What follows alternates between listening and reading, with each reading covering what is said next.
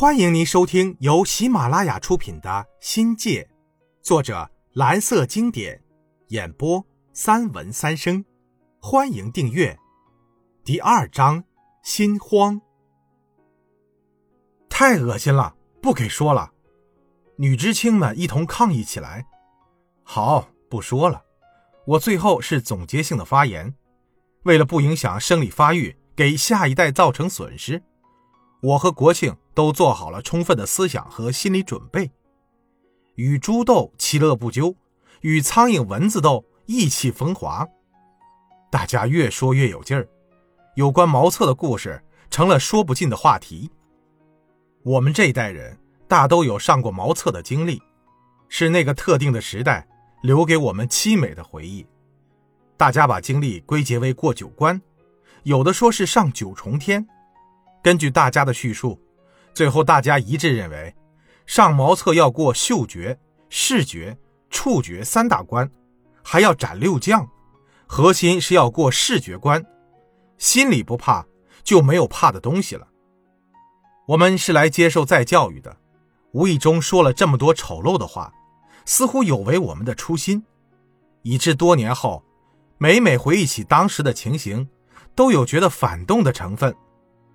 几十年过去了，时至今日，如厕依然是一个绕不开的话题，不是吗？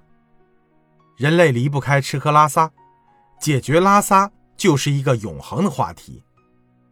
自从有了中国文化，茅厕也就有了它独特的文化传习下来。从我们记事起，茅厕作为特殊的符号定格在脑子里，从来就没有什么好印象。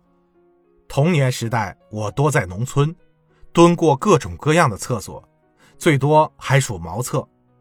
农村宅院中的茅厕，或林中，或园子，或院落的僻静之处，简易的超乎你的想象。挖个坑，堆上土，用茅山围个 U 型，顶棚都没有，这叫茅坑。大众化的也是标准的茅厕，外观上顶和围山。应由茅草搭建而成。过去，这是中国农村普遍存在的建筑，用土砖、土坯墙砌成，盖着黑瓦，粪池深处两尺许，以便农人舀粪上田施肥。这叫厕所。江边、河边、野外拉的不入此列。金秀山区的学生家做客，生平第一次见识空中厕所的威猛。村子里家家住的是吊脚楼。晚上方便比较麻烦，于是凡有女性居士，就在屋内放上木桶做便盆，腥臭无比。二十世纪八十年代，我外婆半身不遂，使用的就是这种马桶。当下，我有个叔叔都九十多岁了，卧室里就放着这种桶。我敢断定啊，现在城市家庭里用的冲水马桶，就是由此发明出来的。老外哪见过这类原始的入便模式？很好奇，盯着粪桶观察了很久。一想到粪溅上来的恐怖情形，最后还是不敢试试。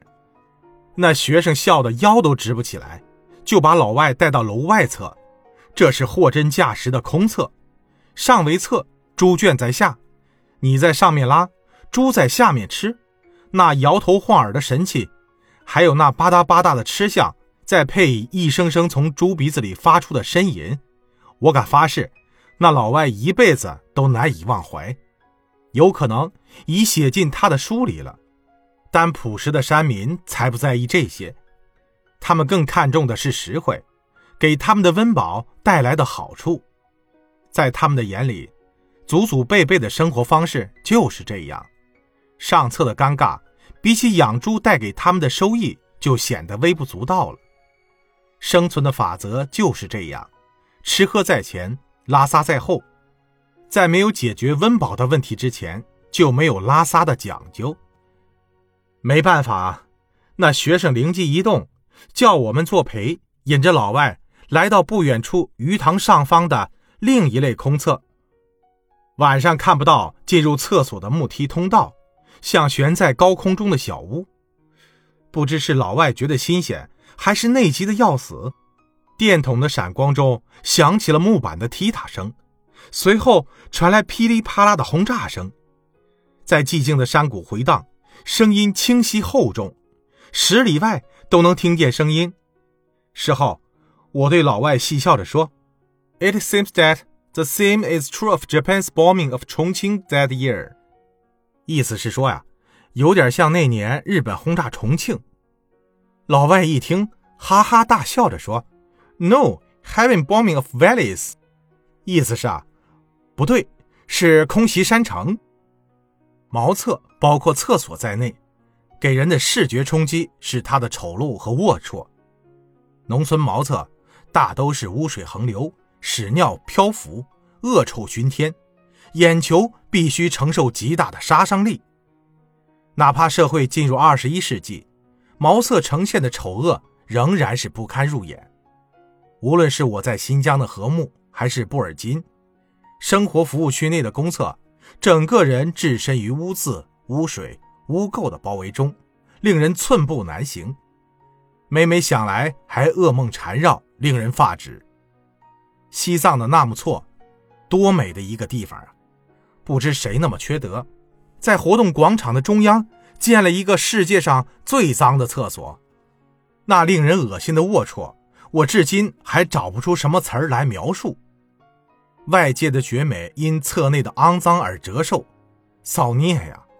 必为后人唾骂，天理难容。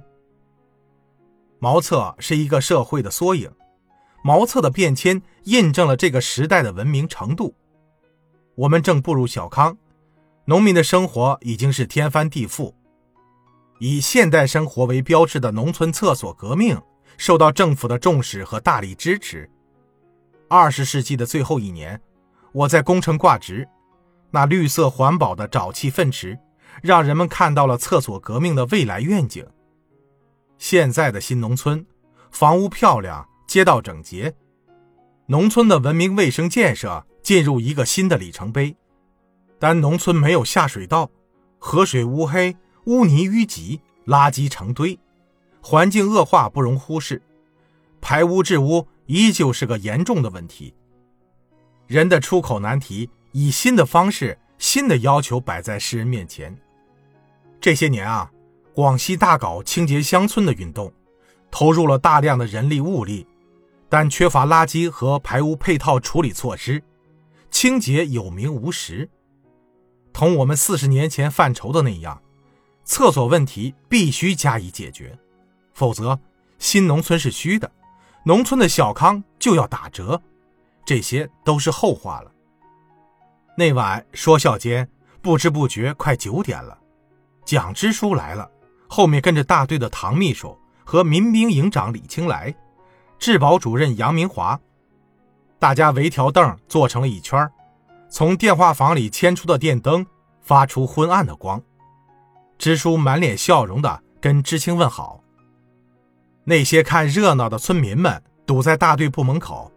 伸长着脖子，一个劲儿的往里边瞅，大家又热闹喧嚷一阵子，终于安静下来，就等着支书发话开会了。从这天起，我们在农村这片广阔的天地里，开始了追逐梦想的日子。听众朋友，本集已播讲完毕，欢迎订阅，精彩继续。